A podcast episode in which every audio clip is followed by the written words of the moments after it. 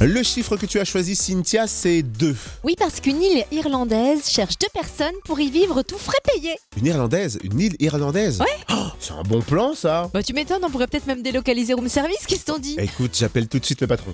En fait, l'Office du tourisme sur n'est message, pas. oui. Ah, mince.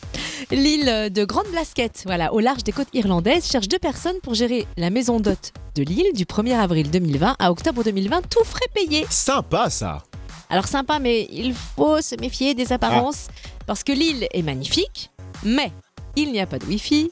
Ni d'eau chaude et peu d'électricité. Elle est fournie à minima par une éolienne et l'eau potable est une denrée rare par ailleurs. Il faut donc faire ses provisions avant d'arriver sur l'île. Bah, en fait, on y va pour faire Colanta. Un petit peu. Où est Denis Brognard Je ne sais pas, je ne sais pas.